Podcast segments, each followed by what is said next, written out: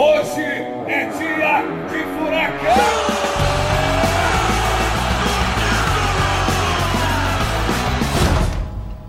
Fala, torcedor atleticano! Seja bem-vindo a mais um episódio do Furacast, o podcast oficial do Clube Atlético Paranaense.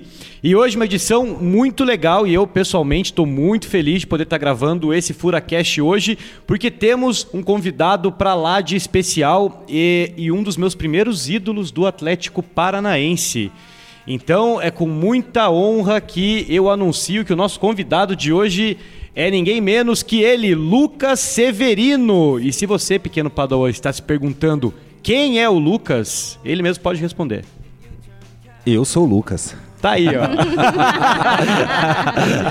pra não perder Tá a aí, ó. piada. É, ó, pra não ficar dúvida de quem é o não, Lucas, não, né? Não pode ficar. Isso aí, Lucas. Satisfação ter você aqui com a gente hoje. Muito obrigado, viu? A gente sabe que o tempo de vocês, quando vocês passam por Curitiba, é muito corrido e a gente sempre fica muito agradecido de vocês reservarem uns minutos para conversarem com a gente, porque esse podcast é feito especialmente para a torcida atleticana que te ama. E ao meu lado, como sempre, ele, né, o homem da voz marcante, o baluarte da história atleticana, o cara meu com Deus. o cara com milhares de fãs já, Cauê Miranda. Tudo bem, Cauê?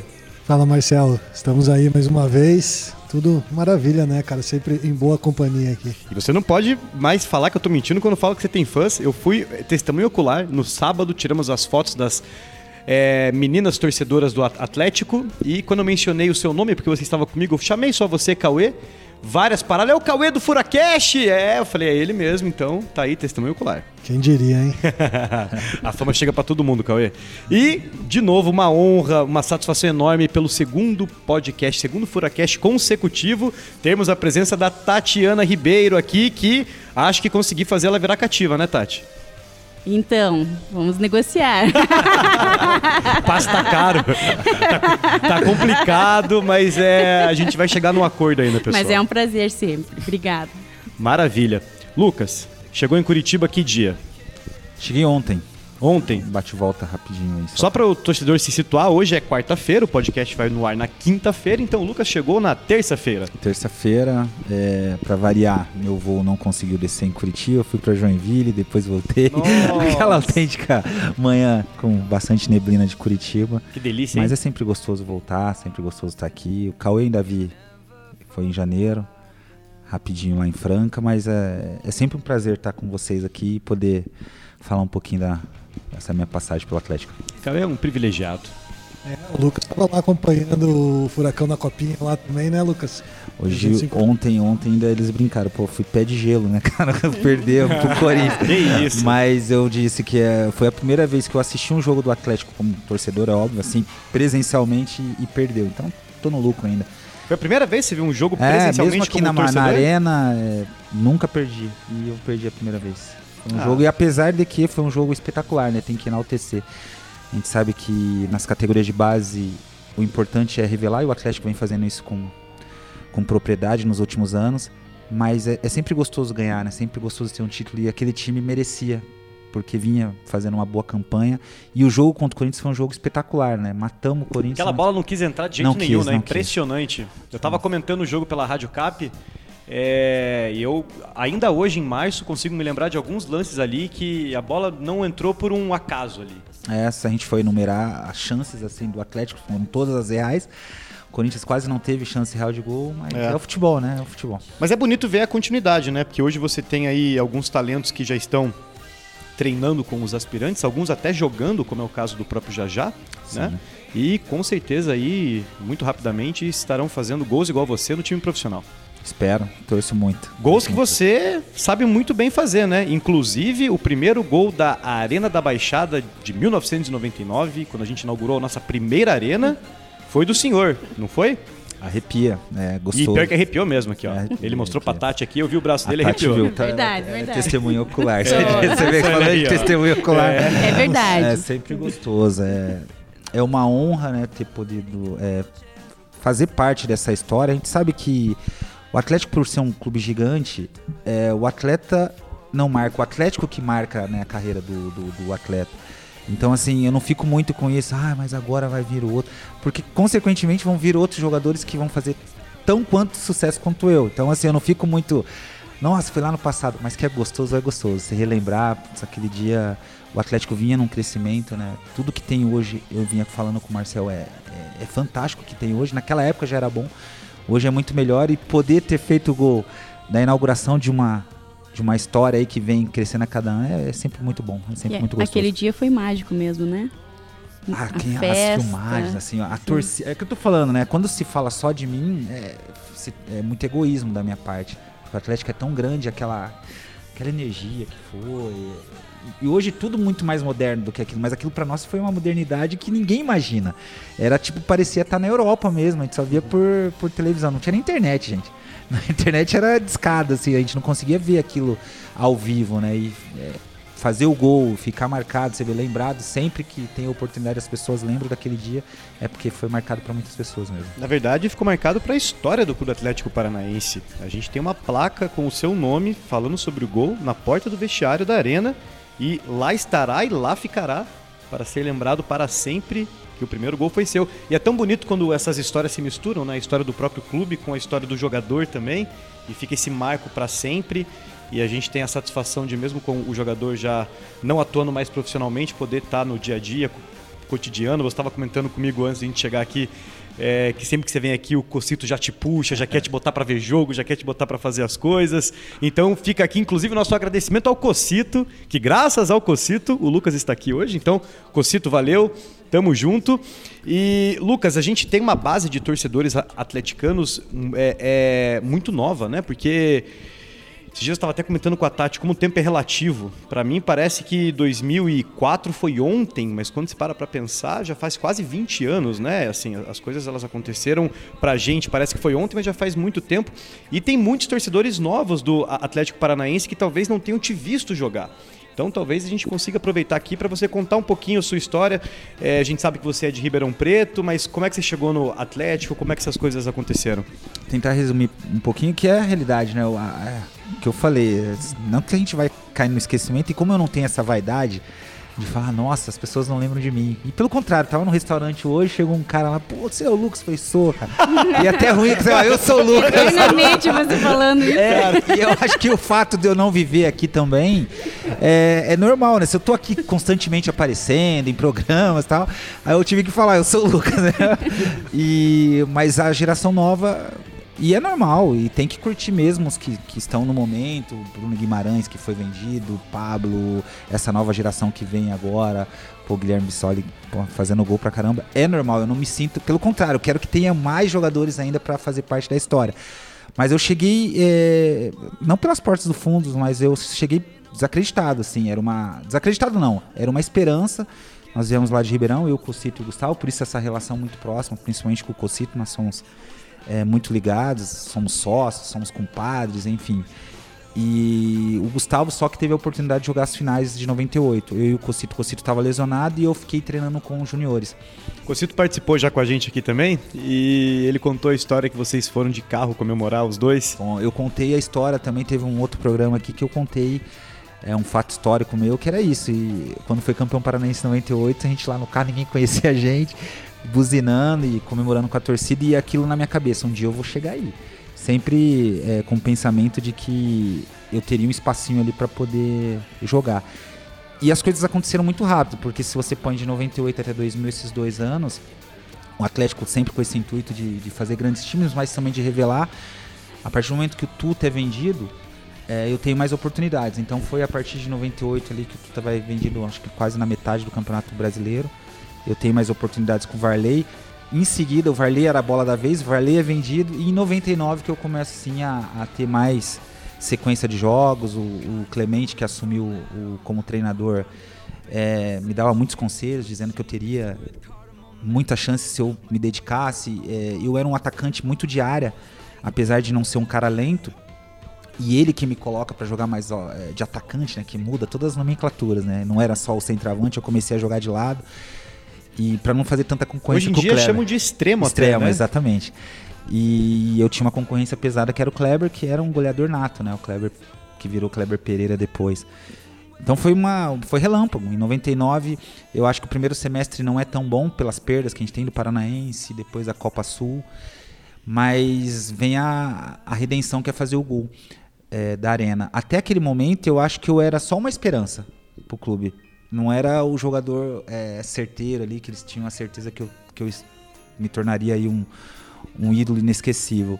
E aquele jogo que eu faço o gol, eu acho que a emoção era tão grande de voltar para casa, para arena, que eu acho que a própria torcida me começa a me idolatrar e, e querer que eu realmente crescesse. Aí eu vou no embalo, porque as coisas vão acontecendo, vem em seguida o gol lá do contra o Flamengo, que eu consigo fazer o marketing sozinho ali pessoal, né? Não tinha assessora, eu, eu sou o Lucas de como marcar. Conta foram- essa historinha rapidinho só, porque tem muita gente aí que sabe, obviamente, né? Muitos torcedores sabem, mas eventualmente alguém que tá ouvindo pode não conhecer essa história, então. História engraçada. em 99 eu faço uma boa Copa do Brasil, eu sou vice-artilheiro atrás somente do Romário. A gente saiu nas quartas, mas assim, foi uma. Diante das nossas limitações de não ter o estádio, é, o recurso era todo jogado aqui, né? Então, assim, não tinha grandes nomes no nosso time. E a gente chega nas quartas, perdemos o Botafogo nos pênaltis. E eu tinha feito seis gols e o Romário oito. Ele foi artilheiro. Então foi uma boa Copa do Brasil. E aí, pra iniciar o Campeonato Brasileiro, nós jogamos contra o Grêmio, fizeram uma entrevista que o jogo seguinte era contra o Flamengo com o Klemer. As pessoas é, igual- é bom a gente falar, porque às vezes fala que é o Romário. Pô, quem sou eu pra falar do Romário?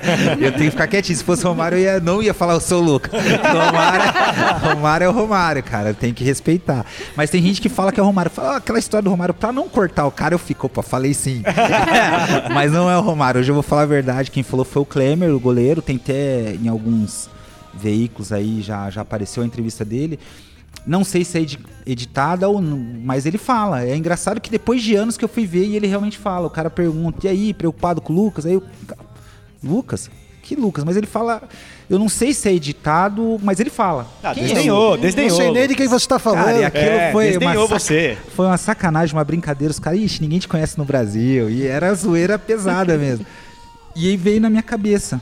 Até um amigo de vocês, o Rubens Pós, que hoje tá na SPN, né? É, Na época eu acho que ele era da. Como que chama? A filha da Globo aqui? RPC, RPC. né? RPC. E aí ele falou, cara, fizer o gol, vem ele que deu a ideia ainda, não foi minha. Não vou falar, aquele que ainda falou, pô, fizer o gol, vem na cama. Só que ele não falou falar o quê, Claro, né? ele só falou pra vir na câmera. Isso daí eu falo pros câmera, jogadores fez o- aqui também. É, Fez o o gol, gol. viu a gente ali, vem. É, o a cara vai gente. falar um beijo, mãe, né? Um beijo, É. não sei o quê. E aí vem na cabeça, cara, na hora que foi, ó, eu sou o Lucas, cara. Eu sou o Lucas. Aí você vê o Kelly vem atrás. Eu sou, ele é o Lucas. ele é o Lucas. Você vê, é muito engraçado. E ficou marcado, não tem como. É, sempre quando eu, eu, eu tenho oportunidade de contar, porque foi um. é, fez a minha imagem mesmo, que aí ficou marcado e. Vou te contar o hoje. segredo. Assim tá salvo o seu nome no meu celular.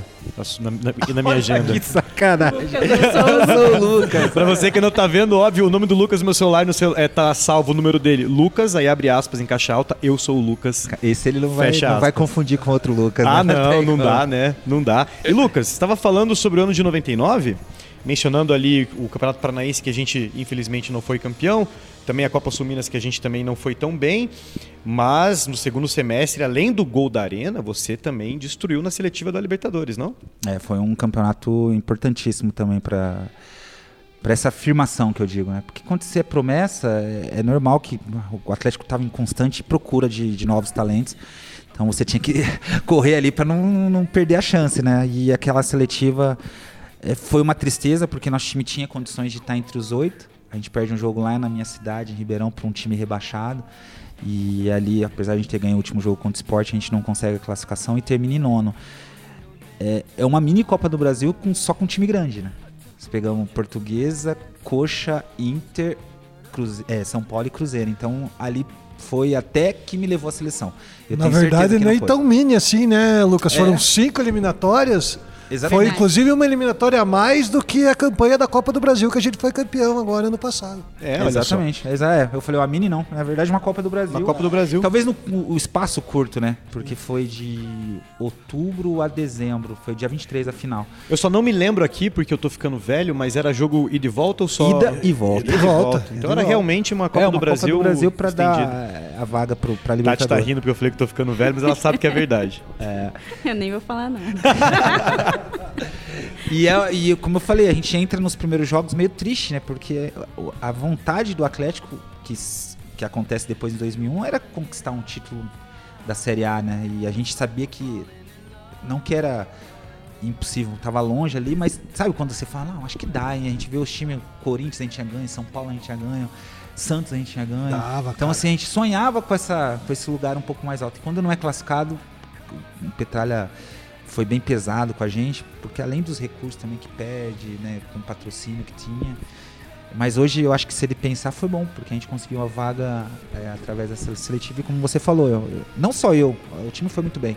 Foram cinco eliminatórias assim, perfeitos, cinco jogos perfeitos. E foi a primeira vez que nós conquistamos a oportunidade de disputar a Libertadores, né? Exatamente. Ou seja, você é, é um dos integrantes que participou aí de outro momento histórico, né? É um momento histórico. Aquele ali.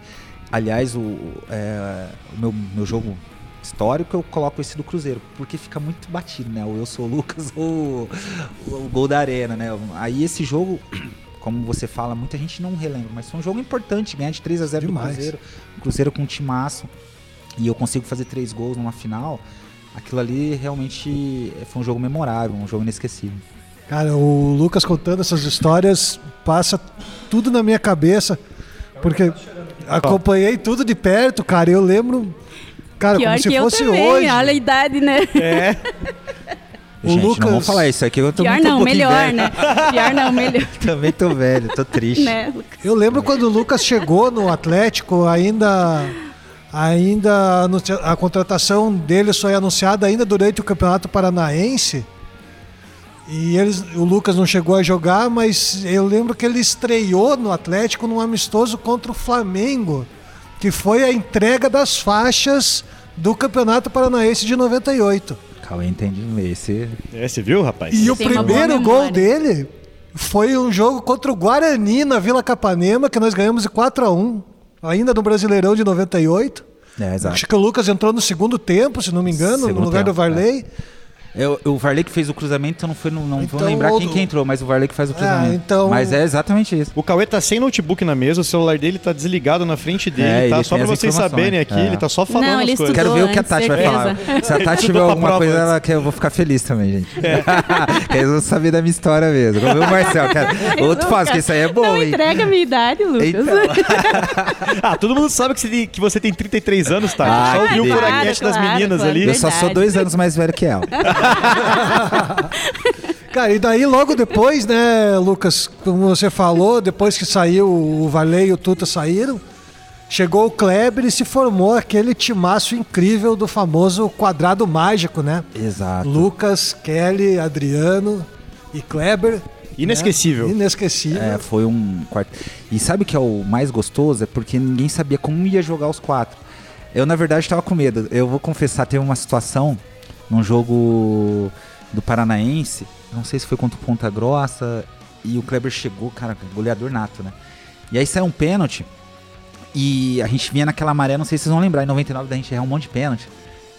Verdade. Vocês são novinhos mesmo. O Marcel, Não, calma, calma. Eu já, O eu já Marcel tenho falou mais. que você é ídolo de infância dele. É verdade. Eu, olha só, cara, que Né? traíra. Agora que eu me liguei. ídolos do Olha, Atlético. ó, dos meus não primeiros fala isso, é quase a minha idade. Olha só que traíra. Tá, tá me trairando. Mas esse. Olha, esse- Lucas, quando você fez o gol aqui em 99, eu era das escolinhas do Atlético, Olha tá? Inclusive, eu ia fazer uma homenagem na abertura da arena. Eu tava selecionado junto com outras crianças. Só não aconteceu porque choveu no dia. Choveu muito. E choveu bastante, né? E tava chovendo, inclusive, Sim, até jogo, um pouco antes, é, minutos antes do jogo. E como a gente ia fazer o mosaico do símbolo do Atlético, é, aonde a bola rola ali na- na- no círculo central, acabaram cancelando porque tava chovendo, era um monte de criança e as crianças tudo chorando. Daí depois, você que salvou a gente. Porque daí o seu gol fez as crianças parar de né? chorar. Que delícia. é, Marcelo, mas foi. eh, Aí do quadrado, o. O Kelly. Deixei o Kleber bater o pênalti, porque a gente vê naquela maré ruim. Co- Contra o Paraná, eu e, o, e o- no mesmo jogo o Regis pegou dois pênaltis, aí tinha um outro jogo também que tinha. A gente, bem, enfim, via naquela maré de errar pênalti. E o Kleber chega, é, tem dois lados, aí eu tenho que ser honesto, já que eu parei, né? Primeiro que eu tava com medo de bater. e segundo que eu queria fazer as boas-vindas. Então, aí eu deixei o Kleber, o Kelly falou, vai. Vai deixando, já já quem vai pro banco é você. Mas acabou que o Vadão chega e, e consegue colocar os quatro, porque os quatro tinham noção, é, o Kleber menos, mas todos tinham noção de meio campista e atacante. O Kelly no começo da carreira dele era centroavante, depois veio pro meio, o Gabiru era um Superman, porque ninguém sabia do que, que ele jogava, porque ele tava em, em todos os todo cantos. Gabiru jogava em tudo, né? né? É, hoje é o famoso. é, tem um nome que eles falam quando procura espaço. Eu não sei as nomenclaturas, que ele vai no espaço vazio e, e o Adriano naquela época já fazia isso com uma qualidade incrível. Procurador de espaços. É, e, e assim, o Adriano era, era sensacional. O Gabiru, realmente, assim, do, do quarteto eu acho que era o que mais sofria, porque corria, levava pancada pra caramba, fazia gol pra caramba. Mas assim, a gente tinha um lado bom que todo mundo se dava hiper bem, era um, era um quarteto ali que não tinha muito egoísmo. Esse negócio do pênalti mesmo era quem tava bem no momento ali, quem tava com, com confiança batia, não, não tinha briga como existe hoje aí, né? É. Pegar um pênalti é uma, uma morte, né? Mas o Atlético teve realmente uma fase, eu consigo me recordar aí, que a gente ia pros pênaltis e era sempre assim, a torcida ficava sempre acanhada e não era assim, algo muito. Engraçado que as coisas mudaram bastante. Hoje em dia, cara, Vai vai pros pros pênaltis, é- pênaltis, é- a gente é até abre uma cerveja, abre uma cerveja ali e fala, ó, pênalti a gente manja. Se for lembrar o- os últimos anos aí, na Sul-Americana e a Copa do Brasil que foi contra o Flamengo, realmente. É, pênalti Mas na nossa dia. época nós saímos é, em 2000 na, na- Libertadores, nos pênaltis. É, Exato. também que era um time que é, jogamos demais aquele jogo, nós levamos o gol no último minuto e levou pros pênaltis. O Adriano não, ele não merecia ter errado aquela Não bola. merecia. assim, ele não merecia. Pela história dele, por tudo que ele jogou. Não, não merecia, né? você fala tudo. E antes a gente, na Sul Minas, a gente tinha perdido também nos pênaltis lá contra o América. Então, assim, vinha numa maré ruim, ruim, mas igual você disse, passou aí 20 anos, mas mudou um pouco. Mas aí como é que é? O- assim, você, você tá lá no elenco aí, tá esse clima meio assim de pênalti e tal, aí tem um pênalti, como é que é? Você pega a bola, você fica realmente com mais. com mais. Frio na barriga vem. É, ainda mais quando você é jovem, né? E você tá querendo criar seu espaço ali, você criar essa, essa imagem ruim, pô, o cara só perde pênalti, só ferra o nosso time. Tanto é que depois desse jogo do, do Paraná, vocês vão ver, eu tô bom de cabeça, a gente tinha um jogo contra o Cruzeiro, lá no Mineirão. Na hora que sai o pênalti, é, eu dou meio que uma virada de costa. Aí o Sandoval fala, não é você que vai bater. eu não queria nem a pau bater. Tanto é que eu bato, cara, eu chuto muito forte assim, quase erro. Mas é normal, né? Não adianta a gente dizer. Hoje é mais fácil, porque quando você tá jogando, você tem que ser politicamente correto. Você não pode falar uma coisa dessa que já já o treinador te tira e, e você começa a perder a confiança mesmo. A torcida já não começa a jogar tanta confiança em você. Mas o, o- Não é o medo, mas essa falta de confiança existe. Principalmente quando você tá num momento ruim.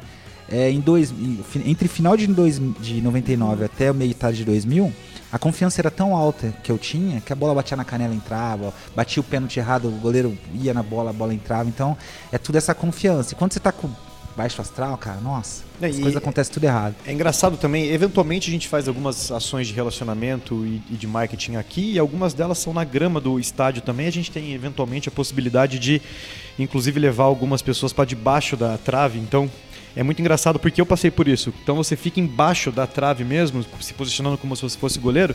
Você pensa, nossa, isso aqui é enorme, é, é relativamente muito fácil fa- fa- é, fazer um gol aqui, né? Porque você estica os braços e tá tudo muito longe, tá tudo muito, né? Aí você faz o mesmo movimento e vai pra marca do pênalti e coloca uma bola. Você olha o gol e fala, meu Deus, é, minúsculo. é bem assim, isso. Né? É, É. é muito, bem assim. é muito É engraçada essa- essa relação. É, exatamente. Tanto é que nos pênaltis o goleiro, eu na, bom, na minha humilde opinião, o goleiro sempre é o privilegiado. Se ele não pegar, o cara não fez nada que obrigação. Agora, quando ele pega, nossa, como é que ele conseguiu pegar, né? Então, É verdade. pro atacante sempre é mais complicado. Mas depois que você vai criando uma maturidade, eu que fui pro- fiquei 10 anos no Japão, eu errei um pênalti. Ter batido, um- não tem números assim, Você mas ficou 10 anos no Japão? 10, 10 temporadas, né? Foram 9 anos e meio. Mas deu 10 Nossa. temporadas. Aprendeu japonês? A Nihongo Akarimasu. eu não sei o que você falou, eu falei mas... que já sei falar. É? Cara, meu falo- sonho é conhecer o Japão. Já falei isso aqui em outros Furacasts e... Não, o Japão é um país excepcional. Foi é uma experiência de vida. Eu mudei como ser humano. Meus filhos nasceram todos lá. É, tem uma, uma doutrina bem japonesa agora de disciplina. Prefere Dragon Ball ou Naruto? Dragon Ball. Obrigado, cara. Obrigado, cara. Sério. Obrigado, cara. Obrigado. Meu Deus do céu, obrigado. Essa, essa era a única pergunta que eu queria te fazer depois que eu fiquei sabendo que você ficou 10 anos no Japão. e que bom que a gente joga no mesmo time nessa. Isso é super importante, super relevante, é o que vai decidir o futuro da humanidade um dia. Olha aí. E você foi e voltou depois pra lá, né? É, então, tem, é até gostoso. Quando eu tenho a oportunidade de falar, eu voltei também pro Atlético em 2011. Quando a gente fala da trajetória, a gente só fala das alegrias. É bom falar do lado ruim, né, também. Não o lado ruim, porque em números não tava tão ruim. Eu fiz, acho que 17 jogos e 7 gols. Mas eu vivi aquele momento ruim de cabeça. é, o clube vivia um momento muito conturbado politicamente. é, e aquilo fazia um- algo ruim pra mim, assim. Eu falava, não, não é possível que eu voltei pra cá e as coisas vão dar tão errado. E aí eu decidi parar. Eu falei, ah, Lúcia, eu tenho 32 anos, financeiramente eu sei que eu posso ir mais, mas não vai ser da maneira que eu quero. Jogar só pelo dinheiro não era a minha cabeça. Olha que legal. É, e aí parei, foi uma festa bonita que fizeram aqui. Eu falei com, com, com o Marcos, né, o Marcelli na época, o, o presidente falou, olha, eu tenho mais um ano, mas esquece, não quero dinheiro, só preciso parar, cara. É, Ele falou, nossa, não, pensa bem. Eu falei, não, eu tenho que parar e avisei. Eu falei, olha, esse time não dá liga, cara. Tem que mexer, era antes de começar o brasileiro. A gente tava na semifinal, é, quartos e final da Copa do Brasil contra o Vasco, dia 11 de maio. Falei, olha, tem que arrumar pro brasileiro porque não tá legal. E vinha vários problemas externos, né, já, né? A contratação lá do Moro, já vinha muita gente falando, e aí aquilo mexia muito comigo, né? E teve uma coisa ruim também, que foi a saída do Geninho, eu não fui homem com o Geninho. Porque o Geninho, ele era um parceiro, é até bom falar, ele tava me dando muita, nessa minha volta, se, se readaptar ao país depois de ficar sete, nove anos longe do país, era difícil. E ele, pô, me dando moral, quando o Paulo Baier não jogava, eu era o capitão. E quando ele sai com um aproveitamento enorme, é, eu fui covarde, que eu deveria também. Já que eu já não tava tão bem, né? Assim, na minha cabeça não tava boa, eu deveria ter saído naquele momento. E eu ainda deixo mais alguns jogos ali quando vem o Adilson. Falo toda vez, não tem nada a ver com o Adilson. Tem gente que fala, pô, Adilson é porque você não tava jogando. Ah, Não, não tem nada a ver, minha cabeça já não tava boa lá de trás. E aí eu tenho a oportunidade de ficar dois meses respirando, Nordeste, Ribeirão Preto, e recebo o convite do Japão de novo. Foi muito ruim, é, por um lado, assim, porque naquela época não era tão hoje bombando a internet, e eu não tenho rede social, mas muita gente falou, pô, o cara não ficou no, no Atlético, mas o Japão ele foi. Você não tem nem um Instagramzinho, nada assim? Ah, hoje eu tenho, fez com a minha esposa Face de também. fez Qual também. é seu arroba? Ah, não, seu arroba é particular, né? É, não é um, ter, é, não é um não é o- Instagram público. Não, é, Entendi. eu e minha esposa, a gente tá lá e... Tá certo. É, mas é. Às vezes aparece um monte de atleticano eu deixo entrar. Pode ir lá, não tem Viu problema que tá com nenhum. a camisa do Atlético e fala, não tem, chega aí. não tem nada, é, Luca, é arroba Lucas, Lucas Lúcia Severino. Pode entrar Lucas, tem, Lúcia, Severino, tudo não, junto. Não tem problema, é sempre um prazer. É porque, assim, eu não, não sou muito ligado, nunca tive assessor de imprensa. Eu acho que isso que acontece comigo é natural, é mais gostoso, sem forçar, não, não, não fico ligando pra ir num programa de TV. E quando as pessoas sabem que me encontram, vão me chamar e eu vou com todo prazer.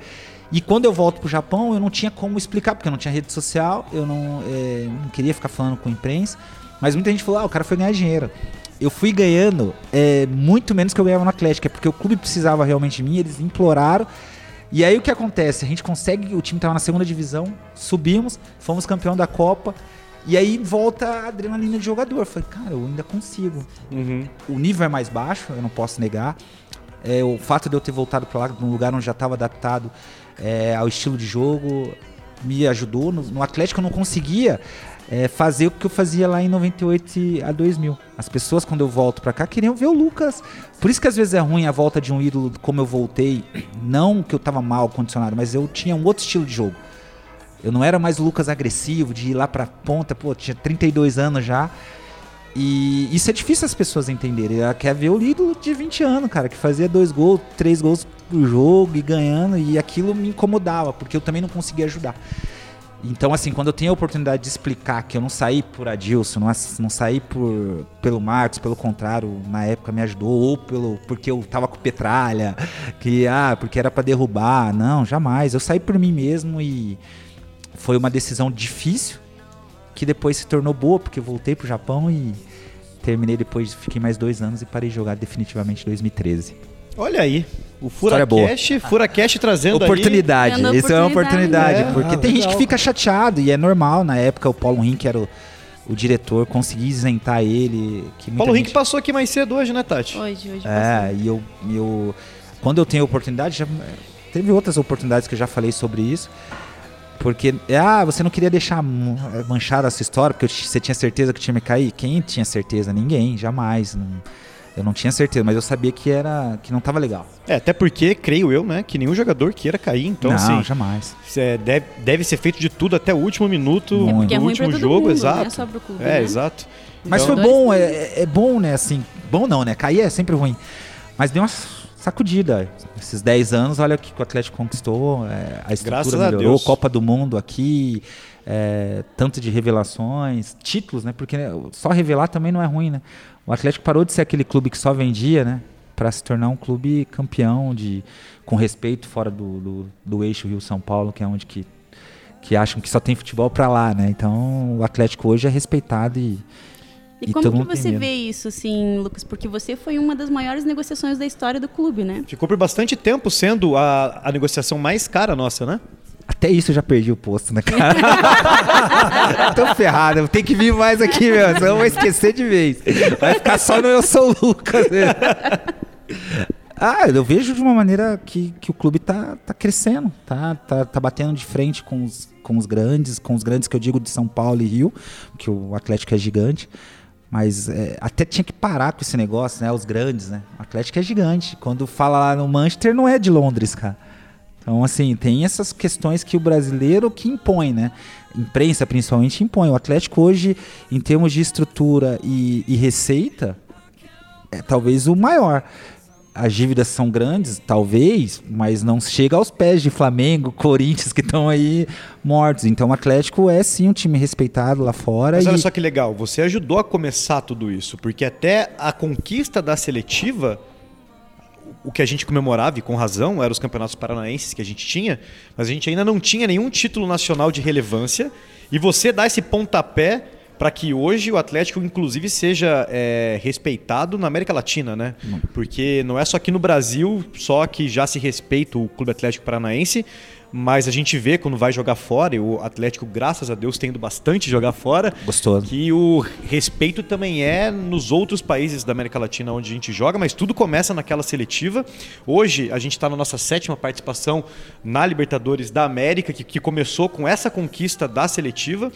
E é muito bonito ver que o clube vem caminhando a passos largos aí para se tornar de fato uma grande potência e dominar o futebol mundial, que é o meu sonho. Cabe fazer um movimento aí pra essa seletiva ser brasileiro, por favor? Olha aí. O Palmeiras tem um monte de campeonato lá que foi. É um monte de nome Pedrocão, não sei o né? quê. É, Pô, a seletiva podia ir. Eu- Você vê, tem, tem alguns desses títulos que o Palmeiras conta aí pro Deca. Pô, eles campeonato ganharam dois brasileiros num ano. Como assim, né? É, Então, Uma- assim. Umas da Taça Brasil que eles ganharam que foram dois mata-matas ali. Então. e são considerados campeões Pô, brasileiros. olha, esse. É. Eu, eu, eu Nós sou a passamos favor. por né? Cinco na seletiva. Eu não tenho tantos Exato. seguidores lá, mas eu acho que os, que os dois mil que eu tenho lá vai, vai nesse movimento. Não só os seus, como quem escuta o Furacast vem junto também, eu não tenho dúvida, viu? É, Não é que a gente consegue virar aí essa Mas no parada. nosso coração a gente sabe que foi uma conquista importante. Como você falou, o Atlético sempre valoriza muito essa primeira participação na Libertadores e eu, tô sempre muito feliz com isso. Foi muito e legal. deu a oportunidade também de participar da- os- das Olimpíadas depois, né? Não tenho dúvida, é o Atlético que me coloca lá. Apesar de eu já ter sido convocado jogando no Botafogo de Ribeirão, eu tinha sido convocado para sub-20, então eu já conhecia a maioria dos jogadores. E mas o Atlético, essa Libertadores que me fez, na verdade a a seletiva, né, que o Luxemburgo me me convoca para o pré-olímpico, que também foi uma, uma conquista através do Atlético, né? Na- nas Olimpíadas, inclusive, você teve a oportunidade de fazer a dupla de ataque com o Ronaldinho, né, Lucas? Puxa vida, é. Um grande amigo, eu já tinha encontrado com ele também nas seleções de base. Peraí, mas o Ronaldinho, Ronaldinho Gaúcho, Gaúcho. ou o Ronaldinho? Porque Ronaldinho o Ronaldo era Ronaldinho antes, É, e quando não. fala só Ronaldinho, eu Não, fico o- perdido. O, né? Ronaldo, o Ronaldo em 2000 já já tava Já era Ronaldão. Já era Ronaldo. era Ronaldão, já tava na Europa, tudo, É, e o Ronaldinho Ronaldinho tava começando ali. Aonde ainda, foi as né? Olimpíadas de 2000, que eu não lembro? Sydney. Sydney. Sydney, na Austrália. Sidney, Mas o pré-olímpico foi em Londrina. Londrina? E você sabe que todo mundo fala, ah, mas Londrina tem mais torcedor dos clubes paulistas. Mas o que tinha de atleticano eh, em Londrina e me ajudaram, porque o pessoal começou mal, a, o time, né, a seleção começou mal os primeiros jogos. Todo jogo, eu falei, ou o Luxemburgo vai me colocar ou ele vai me, me cortar, porque todo jogo era Lucas, Lucas, de tanto atleticano que tinha, assim, é bem bacana. E hoje deve ter muito mais, né, imagino que com, essa, Ah, sim, com esse sim. crescimento do Atlético, o interior aí do Paraná deve estar com muito mais atleticano do que para os clubes paulistas. Ou estou enganado? Não, assim, o crescimento dessa época pra hoje existiu. É, obviamente a gente ainda não domina 100%, mas a gente vai chegar lá. A gente Espero. vai chegar lá porque, afinal de contas, somos o Atlético Paranaense. Exato. Então, carregamos o nome do estado com muito orgulho. Então, assim, somos um clube desse estado inteiro. Esse estado é maravilhoso. É, Inclusive, fora do país, nós somos chamados de de, paranaense, paranaense. reconhecidos Sim. como paranaense. Então, galera de Londrina, galera de Maringá que já é atleticano e escuta o Furacast, fica o nosso abraço. Isso aí. Fica aqui o, o nosso agradecimento, não só de Londrina, Maringá, Foz do Iguaçu, é, todo o Cascavel. interior, Cascavel, todo o interior do Paraná, Cianorte. E faça aquela moralzinha com a gente, convide seu primo pequenininho, dê uma camiseta pra ele, faça Exatamente. esse movimento aí, porque... Por que não o Paraná inteiro rubro-negro, né? É, a nova geração tá com tudo aí. A piazada é toda atleticana, cara. E não Hoje tem em como ser dia- diferente. A gente ganhando aí é, títulos inéditos, jogando bem. É isso aí, cara. Vamos dominar É tudo. maravilhoso.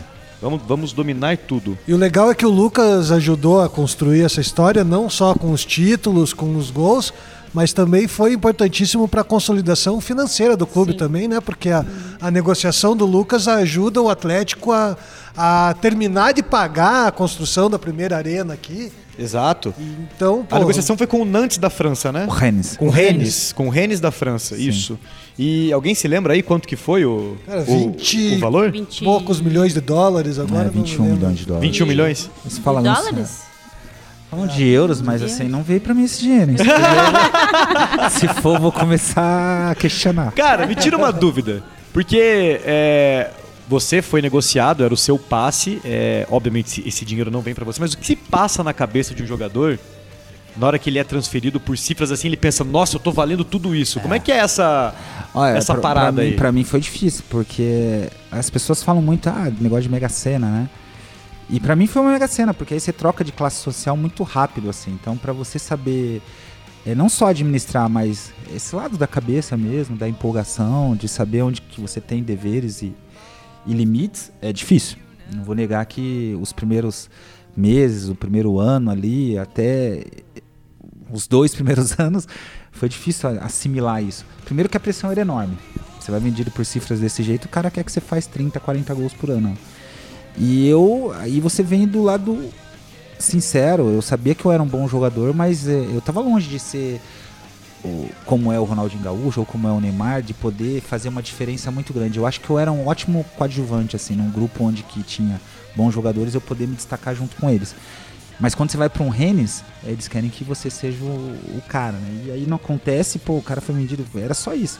Na verdade era 140 milhões de francos, que era o número. Isso aí vem na minha cabeça, 140 milhões de francs, eles ficavam só falando isso. O cara veio aqui, eu comecei a aprender francês porque eu falei, esses caras só estão falando mal de mim, né? Tô me xingando, Só tão me certeza. xingando. E na verdade até hoje, né, que eu venho aí foi um jogador Você fala agora- francês também? é, eu falo bem, porque o francês eu estudei, o japonês é mais de ouvido, e depois eu fiz um curso, mas assim, o francês acabei estudando. Você fala mais outra língua? Além de, além de português, francês, Não. japonês. Português, malemar. O inglês a gente fala que fala, mas é só pra pedir hambúrguer quando vai pra E tá errado? Não É, tá, não. É só pra comer, não dá pra falar que falo, não. Mas aí eu tive muito, muito problema. Muito problema pra assimilar isso aí, nessa lado pessoal, primeiro de empolgação. E, e no lado de profissional que atrapalhava muito, né? A pressão era muito grande. Eu tinha a possibilidade, e esses dias o Petralha, num jogo que eu vim aqui, eu fui no vestiário, ele tava me contando uma história que eu tava praticamente certo com a Inter. Ele lá em, é, em Paris, fazendo negociação com o Inter, aí surgiu essa questão do Rennes. Ele tava numa mesa já, praticamente fechado. E aí você fala, Lucas, é arrependimento? Eu falei, nem sabia que, que tinha realmente. Estourou na época isso aí, que eu tava indo pro, pra Inter de Milão. Seria mais fácil? Seria mais difícil? Não sei. Agora é fácil, né? A gente agora, fala, na eu- verdade- hoje é mais fácil falar, pô, se eu tivesse ido pra lá, eu ia ficar no banco ali do, do Ronaldo, do Zamorano, de repente as coisas aconteceriam mais fácil, como aconteceu aqui.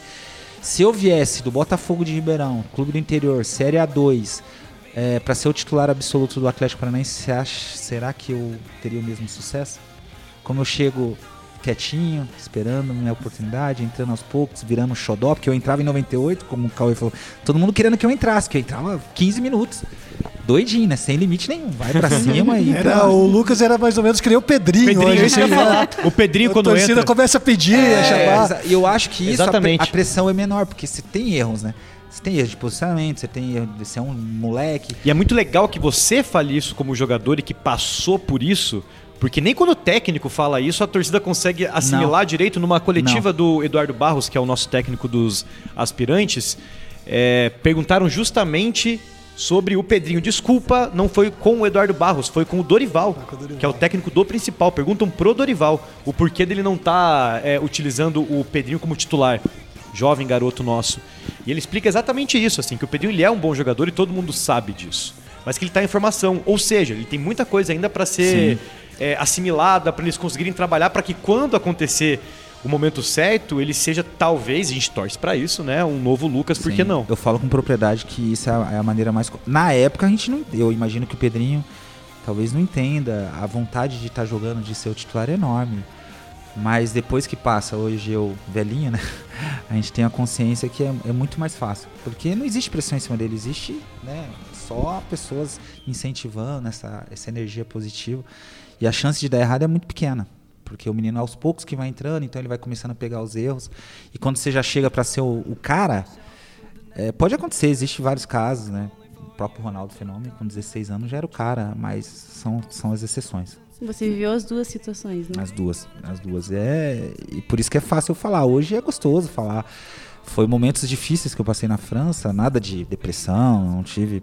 Porque também o país me deu muita coisa boa para você aprender.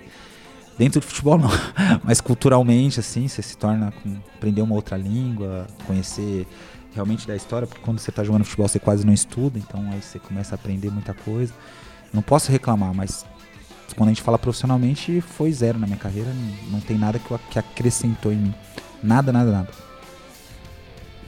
Olha só. Cara, eu imagino que a gente já esteja quase indo pro final aí, né, Marcelo? Ah, infelizmente, cara, eu não queria falar disso, mas já que você tá tocando nesse assunto, mas é eu o não tava nem olhando pro cara. celular, cara, pra ver o horário. Eu- Papo bom, com isso é bom, agora. hein? É. Galera, a culpa é do Cauê hoje, viu? Se forem comentar que foi muito curto, que tinha que ser maior, podem brigar com o Cauê. Não, eu quero, eu até falei isso aqui porque a gente falou tanto na inauguração da arena, naquele jogo contra o Cerro, e a gente não pode encerrar aqui sem falar do nome do cara que seria uma injustiça muito grande.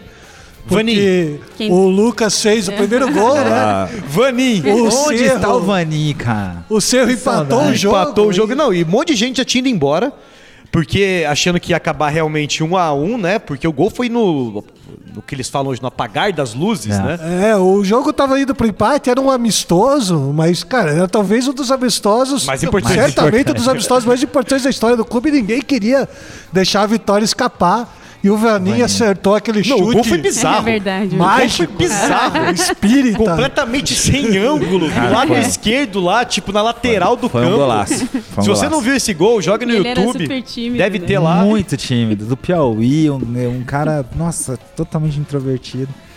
E eu, eu nunca mais vi o Vani, não sei se vocês. Também nunca mais. vi. Nunca nessa- onde você está? Ah, Hashtag Vaninho, vem conversar com a gente. Queremos Ah, gravar com você. Pô, o Vani ia, ia ser bacana ele lembrar. O Vani teve uma, uma passagem curta, mas foi bem.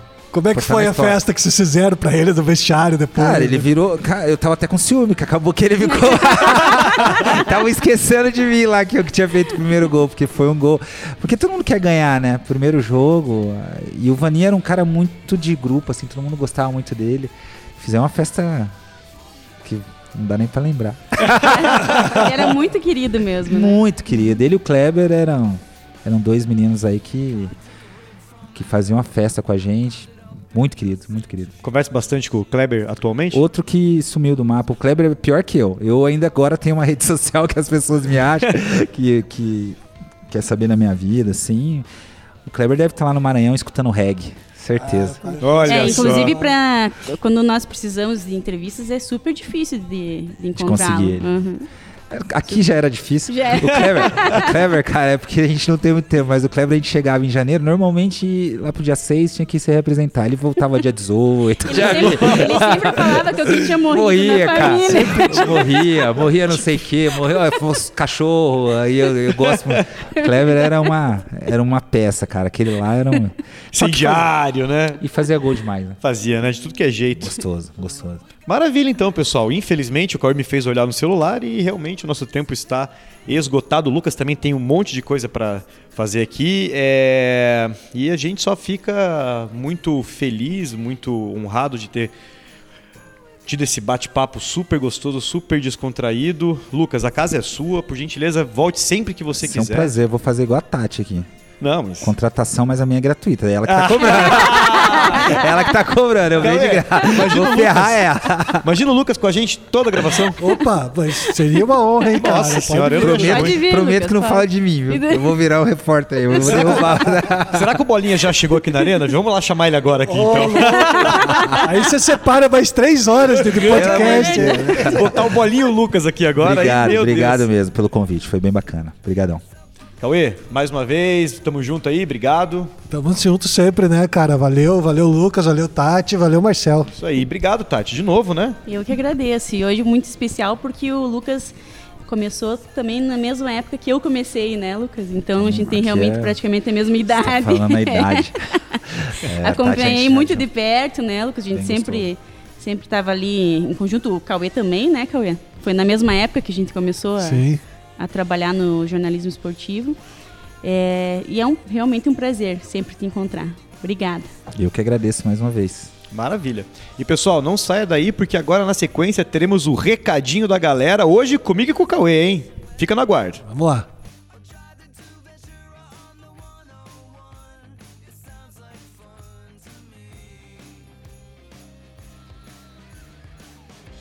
Bom, pessoal, agora é hora dos nossos recados. Eu tinha comentado aqui alguns segundos antes, né, que seria eu e o Cauê, mas na verdade quem vai fazer hoje é eu e a Tati. O que acontece é o seguinte, hoje é quinta-feira, olha só, coisa, maluca, né? A gente gravou na quarta, hoje é quinta, porque a gente queria gravar os recados no dia que o Furacast sai, pra ficar tudo muito quente e ver se chegava mais mais recadinhos ali. E o Cauê hoje não pode participar com a gente, então por isso a Tati tá aqui. Tati, obrigado por estar aqui de novo. Eu que agradeço e você cada dia mais conquistando a minha presença. É, então, olha só. Pra gente começar, tem o Tweet Sem Nexo, que já gravou com a gente, foi um episódio muito legal. Eles tweetaram com um retweet de um coxa branca dizendo atleticano perguntando um 9 coxa maior que Marco Ruben e eu só consigo lembrar de uma coisa. Essa coisa é uma montagem de fotos com o Tuta e com o Bill num Atletiba, o Tuta fazendo sinal de silêncio pra nossa torcida e o Bill fazendo xixi num poste. Que coisa, hein, Bill? E aí o Gabriel Abreu, arroba cia, underline G, diz, até o meio do ano já tem conteúdo pra mais três furacasts com tweets sem nexo sobre o CAP. Atlético Paranaense Cap Lab, já agendem as datas. Pode deixar, vamos agendar. É isso aí, eu acho que de fato foi um Furacast muito legal, a gente adorou gravar. E eu concordo que até o meio do ano, com certeza, vamos ter muito conteúdo aí pra fazer, no mínimo mais três. A gente com certeza terá mais um Furacast aí com o Sem Nexo. A Intia del Paranaense, arroba doce de leite 3, participa bastante com a gente. Um abraço pra você. Diz que depois de ouvir o Furacast, não tem como não votar em Jackson e Sireno, os doutores do futebol. Qual foi a pegada? O nosso capitão Furacão lançou uma braba aí esses dias e fez uma enquete. Pra você, qual foi a melhor dupla do Furacão? E as opções eram Jackson e Sireno, Assis e Washington, Oséias e Paulo Rink e Kleber e Alex Mineiro. E pra Íntia, né? Ela não consegue não votar em Jackson e Sereno depois de ouvir o nosso primeiro Furacast, Que o primeiro. Que bom que a gente tá vendo que o Furacast tá ensinando a história do clube também. Exatamente, exatamente, porque é, a dupla Jackson e Sireno é, talvez tenham poucos atleticanos vivos que viram jogar. Exatamente. É algo bastante antigo já. Mas Tati, me diz aqui, em quem você votaria? Jackson e Sireno, Assis e Washington, Osés e Paulo Rink ou Kleber e Alex Mineiro? Kleber e Alex Mineiro. Kleber e Alex Mineiro? Sim. É, acho que eu também. Porque eu era muito pequeno quando o Zé e Paulo Rink jogavam. Eu lembro de algumas coisas e eu amava muito os dois. Mas quem eu de fato vi jogar de verdade, e assim, acompanhei muito os Sim. dois, né? Eu era adolescente na época do Zé e Paulo Rink, mas é, eu acho que pela história, assim, do, do campeonato de 2001, Kleber e Alex Mineiro, né, não tem... Pra mim, são é, unanimidade. Exatamente, exatamente. E engraçado que até nessa edição agora com, com o Lucas a gente lembra, a gente lembra do Kleber, fala, fala, fala sobre ele e tal. E aí tem o Luiz Felipe, underline Luizeira. Todo ano em março o Atlético Paranaense me dando um presente diferente. Ano passado, a camisa nova de jogo, que tá na foto do perfil. Esse ano, o Abadá de Carnaval. Hahaha. Obrigado, Furacash Furacão. PS, se vier presente em março de 2021, não vou reclamar também. Mas que sortudo esse. Você viu, cara, que coisa? Em março o cara aí ganhando, ganhou aqui o nosso sorteio do Abadá, pelo jeito ficou felizão e já tá projetando aí 2021, querendo ganhar presente em março. Pois é, Luiz Felipe, os números da Mega, como é que a gente pode fazer? Não, cara, se você, se você em 2021, em março, ganhar algum sorteio aqui do clube também, tá cravado que você é pé quente, a gente vai ter que trazer você em toda decisão aí também, porque você é pé quente é mesmo. verdade mesmo, boa ideia. É, aí o pessoal comentando aqui que no último Furacast, aí o Bruno a gente comenta de talvez fazer um grupo no Whats e tal, pra galera poder participar. O Leandro Gonzaga, arroba Leandro Gonzaga, diz: Furacast, nem precisa grupo no Whats. Uma arroba pro Furacast aqui no Twitter já seria ótimo. É uma boa ideia também. Eu também acho que é uma boa ideia, o problema é a gente ter braço pra cuidar de tanta Exatamente. conta. Eu pensei nisso né? também. Imagina, Tati, mais uma Mais conta uma no conta, Twitter. não, não sei se a Socorro. gente conseguiria. Mas a ideia é boa. É. E o Leandro também faz um outro comentário. Bom demais o Furacast com as meninas. Baita orgulho da Thaís. Crescemos juntos. Acompanho desde sempre ela e é merecedora demais. Grande parte das nossas conversas desde os 5, 6 anos de idade ela está realizando. Nos intervalos dos jogos do Urano, nós entrávamos para brincar no campo. Só era parada com falta, desde pirralha craque. Olha que legal. Baita comentário, né? Nossa, muito legal mesmo. E o- Amigo de infância da Thaís. Sim, e o pessoal gostou bastante do Furacast com o nosso time feminino, o que deixa a gente cheio de orgulho. A Débora Henrique 13 comenta: Nossa, Guria, ouvi o Furacast agora há pouco e estou com o peito estufado de orgulho. Ai, nós também ficamos muito orgulhosos. Foi muito legal. Foi muito bacana, né? O Igor Joan comenta que o Furacast do time feminino muito bom, um dos mais legais e importantes, sem dúvida. A Markovs, que comenta também que Furacast do time feminino bom demais, que devia ter umas três horas. A gente concorda. É, tanto é que assim, foi difícil parar. Foi. Tati, foi o Furacast mais longo até agora. É mesmo? É, é o, é o Furacast com mais tempo e a gente realmente não viu o tempo passar. É, e, não, e realmente a gente só é, percebeu o tempo quando a gente olhou no, no relógio, porque tava fluindo ainda a conversa. Exatamente. A Ferraz Amanda Cap diz que o Furacast com a comissão e atletas do feminino está sensacional. Inclusive o Atletiba feminino pelo A2 poderia ser no sábado pra gente poder ir. Verdade. É, a gente espera casa, casa cheia aí, né? Estreia do time em casa, com Atletiba. Então, assim, tudo pra Apoio total, né? Exato. A Dai Lodista, arroba Luz Daiane, teve tanta coisa boa no Furacast edição extra com o futebol feminino que nem sei por onde começar. Talvez o fato de que será usado o mesmo perfil oficial do CAP masculino para as notícias do feminino. Baita. Que legal, é isso mesmo. né? E a Daiane, que foi convidada pela gente para ser a comentarista da Rádio Cap no jogo de sábado, a estreia do time feminino. Então, Daiane, obrigado por ter aceitado. A gente tem certeza que vai ser muito legal, não só para você, mas para os ouvintes da Rádio Cap também. Então, fique ligado aí, você, ouvinte do Furacast, dê aquela moral para as nossas meninas. A Rádio Cap fará a transmissão do jogo no sábado, que será às 3 horas da tarde. Então, acesse aí a Rádio Cap para ficar por dentro dessa estreia que vai estar na nossa história. Que seja bem-vinda, Dai, né? Exatamente, Mais uma Dai. mulher no, no nosso meio aqui. Exatamente, a gente está muito feliz com isso também. E a Débora Henrique faz um outro comentário dizendo: já escutou o Furacast de ontem, que é sobre o time feminino, né? Então escute e transborde de orgulho desse clube. Gurias, contem comigo, me esforçarei ao máximo para acompanhar vocês. Isso mesmo. Baita! E Tati, como não poderia deixar de ser, tem um recadinho que fala sobre você. Sério? É, a Mila, arroba MilaCap diz: Fico feliz demais quando a Tati participa do Furacast. Acrescenta muito. Veja Olha, só. Mila, que Veja legal. Fiquei feliz com o comentário. Que bom, fico feliz mesmo, do E eu, fico, do coração. e eu fico mais feliz ainda porque isso incentiva a Tati a estar sempre aqui com a gente. Verdade mesmo. Tá vendo que a pressão.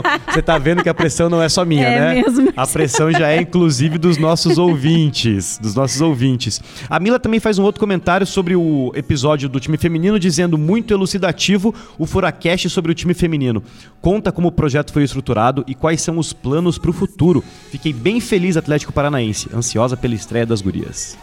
Muito bom. E ó, não foi também o mais longo, né? É, o Furacast com mais tempo, mas também o que mais teve comentários sobre ele, especificamente. Foram vários comentários ali, a gente ficou bem feliz, a galera ouviu de verdade, se Aham. engajou. É, e as meninas também ficaram super felizes. A Vantressa me mandou uma mensagem depois agradecendo bastante. É, o Léo também me mandou mensagens agradecendo. É, disse é, que todas as meninas do time já tinham ouvido, estavam todas muito felizes, então eu também fico feliz que o Furacast tenha é, ajudado aí a disseminar um pouco dessa história e que as meninas também gostaram. É, e que também foi o primeiro de muitos que faremos com elas. Sem dúvida, não Uhum. vejo a hora de a gente fazer outro. Verdade. Então é isso, Tati. Obrigado hoje por estar aqui lendo os recados da Obrigada. galera comigo. Obrigada, eu que agradeço. Ah, estamos sempre junto aqui e uma semana aí com um final de semana cheio, tem o jogo das meninas, tem a Atletiba do time dos aspirantes domingo, né? A venda de ingressos já começou hoje, então a gente conta aí com um ótimo jogo do nosso time de aspirantes, comandado pelo Eduardo Barros. É, e também semana que vem temos mais Libertadores da América, não é, Tati? Então, muitos jogos aí pela frente, né? Contamos com, com o apoio, a torcida de todos e vamos trabalhar bastante. Exato. Que a gente tenha muitos resultados positivos É, nesses jogos. não só a gente, como toda a comissão técnica, departamento de futebol. É, eu não tenho dúvida que o time vai com tudo pra cima do Jorge Wilstermann semana que vem. Isso. Pra trazer uma vitória num jogo fora, fora, de, de casa. casa. Não é fácil, né? Tem a questão da altitude. E se você é ouvinte do Furacast mesmo, já, Já sabe, sabe um das pouco. histórias. É, né? Vídeo o Furacast com o Bolinha. Mas o mais legal é o seguinte: experiência pra jogar no altitude a gente já tem, já sabe o que tem que ser feito. Então eu tô com muita fé aí que o time vai treinar forte e trazer um bom resultado contra o Jorge Wilstermann, que a gente vai no Couto Pereira jogar de igual para igual, bater de frente com o time de Curitiba e por que não uma vitória? E só lembrando, um empate basta para que o Atlético termine como primeiro colocado aí é, dessa primeira fase fase. do Campeonato Paranaense. E espero que semana que vem a gente esteja no Furacast comemorando muito a vitória na estreia do time feminino. Isso aí, também espero Que assim seja. Que assim seja. Então, beleza, galera. Até semana que vem. Muito obrigado. Um abraço. Um abraço, gente.